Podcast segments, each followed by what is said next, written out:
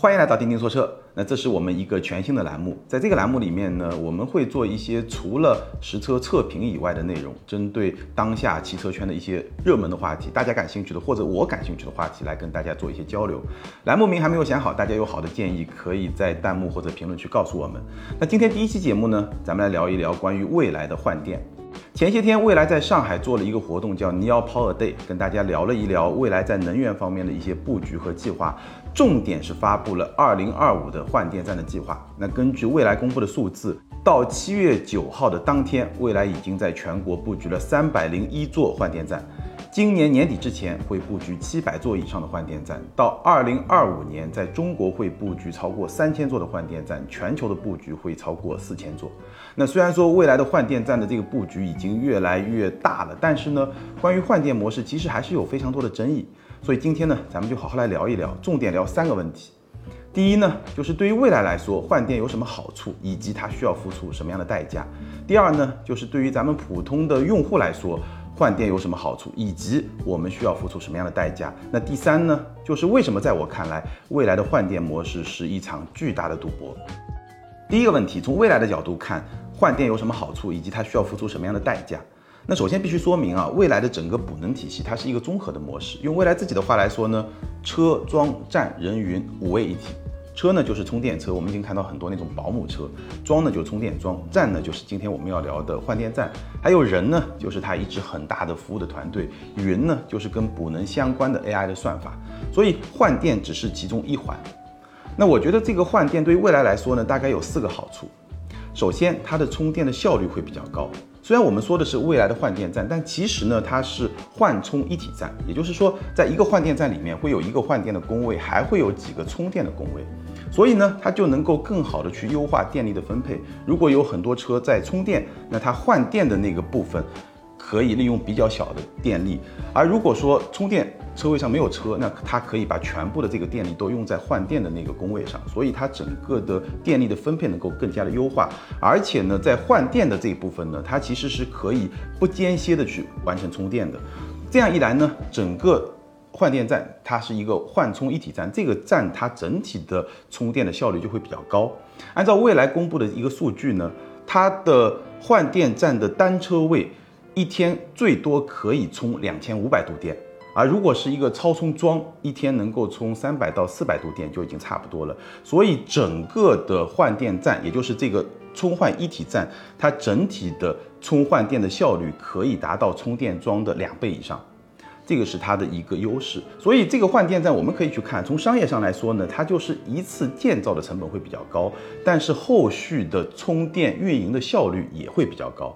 那至于说多长时间能够收回这个成本呢？未来没有公布这个数据，但无论如何，这是它换电站的第一个好处，就是整个充电的效率会比较高。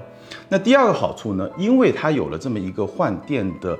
体系换电的技术，所以呢，它就能够去支持车电分离，也就是说，你可以只买车不买电，电池可以问未来来租，也就能够支持它的一个 bus 的方案。就是很多现在未来的车主去买未来的车啊，他就是买车，然后问未来去租这个电池。那这个好处显而易见，就是能让车价更低。这样呢，消费者能够更好的去接受未来的这个产品。与此同时，还有一个好处呢，就是未来还能够再赚另外一笔钱，就是金融方案的钱。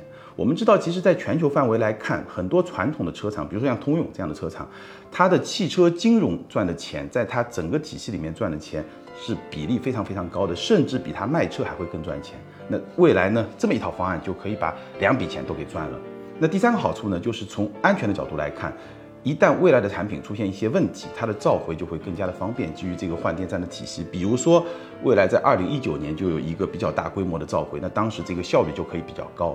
还有一个好处呢，其实未来可能它官方不会去说，但是呢，非常的实在，就是它能够在一定程度上去弥补未来的产品在续航里程方面的一些短板和劣势。我们知道现在未来在市场上卖的几款车，ES 八、ES 六、EC 六，整体的续航表现在。整个的市场里面应该说是比较差的。那换电站快速换电这么一个过程，确实能够在一定的程度上去弥补这个短板。那以上呢就是换电对于未来来说的几个好处。那代价有没有呢？我觉得也是有的，主要是两个代价。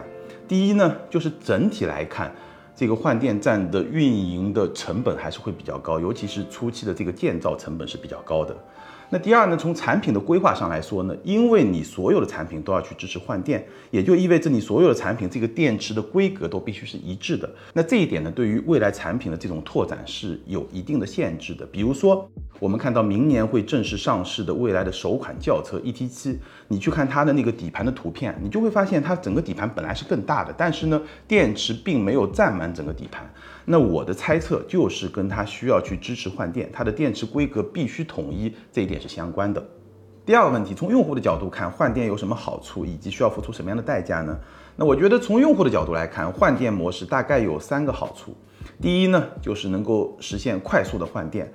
理论上来说，未来换电它需要的时间是三分钟。当然了，实际的体验怎么样呢，就不好说。比如说去年冬天的时候呢，我借了一个朋友的 EC6 开了几天，换电的体验应该说是比较差的。第一天晚上。我从公司出去找到一个最近的换电站，但是呢，前面有九辆车，基本上我得等个一个小时，所以我就没有换电。那第二天一早呢，我根据朋友的建议，找到了我家边上一个据说还比较空的换电站。结果到了那儿以后呢，前面大概有三四辆车，也需要等一段时间。然后我就把车放在换电站边上的充电桩去充电。结果呢，等轮到我来换电的时候呢，基本上我也充了百分之七十多的电，差不多一个小时。而能够换给我的这个电池呢，也是不满电的，也就是百分之八十多，所以呢，最后我也没有换电。那这个体验并不是特别的好。我们知道冬天，因为未来的续航就不是很长，所以换电站的负荷会更大。那当时呢是未来的第一代的换电站，一个换电站可以装五块电池。那现在呢，第二代已经上市了，在铺设过程中。那第二代的换电站呢，它可以有十三块的电池。而且呢，它支持自助的换电，也就是说，你车开到换电站的边上一个标准的位置，它能够自动的倒车进去，然后自动的完成换电的动作。理论上来说是可以全自动的。不过不久之前我在一次体验过程中呢，我发现现在这个过程还需要操作员中间来确认一下，还没有做到全自动。但无论如何呢，整个的。服务的能力是有明显提升的。按照未来的说法，现在在上海一天一个换电站最多能接一百三十单，这个服务能力相比之前是有很大提升的。那我有车主的朋友也跟我反馈啊，现在在换电站需要等待的时间呢？相对来说会比较短，而且呢，每次能够换到的电池呢，基本上都是满电的，因为十三块电池轮换，基本上就能达到满电的这么一个效果。无论如何，从理论上来说呢，换电的体验随着换电站的铺设，确实应该是越来越好的。而且呢，未来现在还提出了一个叫电区房的概念，电区房就是指你居住的地方距离换电站三公里之内，这个就叫电区房。那未来的计划呢，到二零二五年，电区房的占比是百分之九十。所以无论如何，对于用户来说，换电的体验理论上来说是会越来越好的，这个是第一个好处。那第二个好处呢？因为有了换电，所以电池是可升级的。比如说你原来是七十度电，现在可以升级到一百度电，也可以升级到未来的固态电池更多的电。而且呢，这个电池既可以是长期的固定的升级，也可以是临时的升级。比如说。你这个周末需要去周边旅游，那你需要临时的把七十度电升级到一百度电，这个也是可以的，这个还是会提供一些便利。第三个好处呢，其实我前面也提到了，因为它是车电分离，所以它车价相对来说会比较低，这样呢，你的门槛会比较低，而且呢，你的车理论上来说可能也会比较保值，因为我们知道电动车折价最大的部分就是电池的部分，但是呢，代价也是有的，最大的代价呢就是未来的车还是会比较贵。当然，我不是说因为换电所以贵，车价贵跟很多因素都是相关的。只不过呢，因为车价贵了以后，那我们刚刚提到的车电分离带来的车价降低这个优势，其实仅仅存在在理论上，实际上是不存在的。事实上，现在你去看同样的性能、类似的配置的 EC6 不带电池的版本，比特斯拉 Model Y 带电池的版本它还要贵。所以低情商的说法呢，就是。未来只坑富人，高情商的说法呢，就是未来的产品不仅给你提供了实用价值，还给你提供了情绪价值。你买了未来的车，你享受到非常好的服务，你就会觉得你好像比身边的人高那么一丢丢。这个就是你多花十万块钱、八万块钱买来的这个情绪价值。第三个问题，为什么说未来的换电模式是一场豪赌？我觉得理由主要是两个。第一呢，随着充电功率的提升，换电的吸引力它天然就会降低。比如说现在未来是二代的换电站。我假设你去换电的时候呢，你就是下一辆，现在有一辆车正好在换电，下一辆就是你。那在这么一个场景里面呢，基本上你完成一次换电需要十分钟，可以补能两百多到三百多公里，取决于你换的是七十度电还是一百度电。我们来对比一下，特斯拉 V3 的超充站，如果要补能两百到三百多公里，基本上也需要十到二十分钟，这个时间是非常接近的。也就是说，如果说 V3 这个规格的超充桩普及的话，那个时候换电站的吸引力会大幅的降低。那未来在这次的 Neo Power Day 上，他也表示，换电站的一个好处是它未来可以改造成为充电站，而充电站不可能改成换电站。虽然这个说法在台面上来看呢，也是可以成立的，但是我们也知道，如果说未来在未来它把它的换电站又重新改回成为充电站的话，那也就意味着我们刚才提到的很多未来的商业模式将被颠覆。从这个角度来说，也可以说未来换电模式的这场豪赌就已经失败了。那另外一个，在我看来可能更重要的挑战呢，在于整个换电的体系没有那么容易被打通。虽然蔚来也表示，它现在这个充换电的整个的体系，包括它的 bus 的解决方案是对全行业开放的，但是我们知道，如果你要去支持未来的换电的这套体系，那就意味着你的电池必须是标准化的，必须用未来的电池。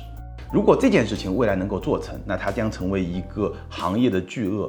但是呢，我们知道不同的电动车，它的定位不同，它的产品设计方案不同，很难实现电池的标准化和统一化。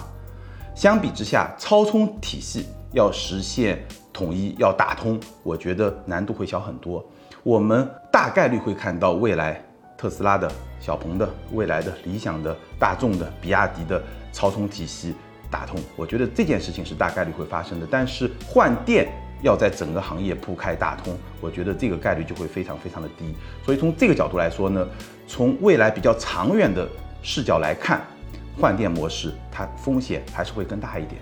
但是无论如何呢，从整个行业的角度来看，不同车厂去探不同的路，为整个电动车行业的发展去找到更适合的发展的模式，这个对整个行业来说肯定是好事儿。而且对于未来来说呢，我刚刚也说了，未来的整个补能体系它是车装站人云五位一体，哪怕换电模式没有未来，它也并不代表未来没有未来。好，以上就是我关于换电模式的一些看法。那你有什么样的观点？欢迎在弹幕或者评论区跟我们来分享。咱们下期接着聊，拜拜。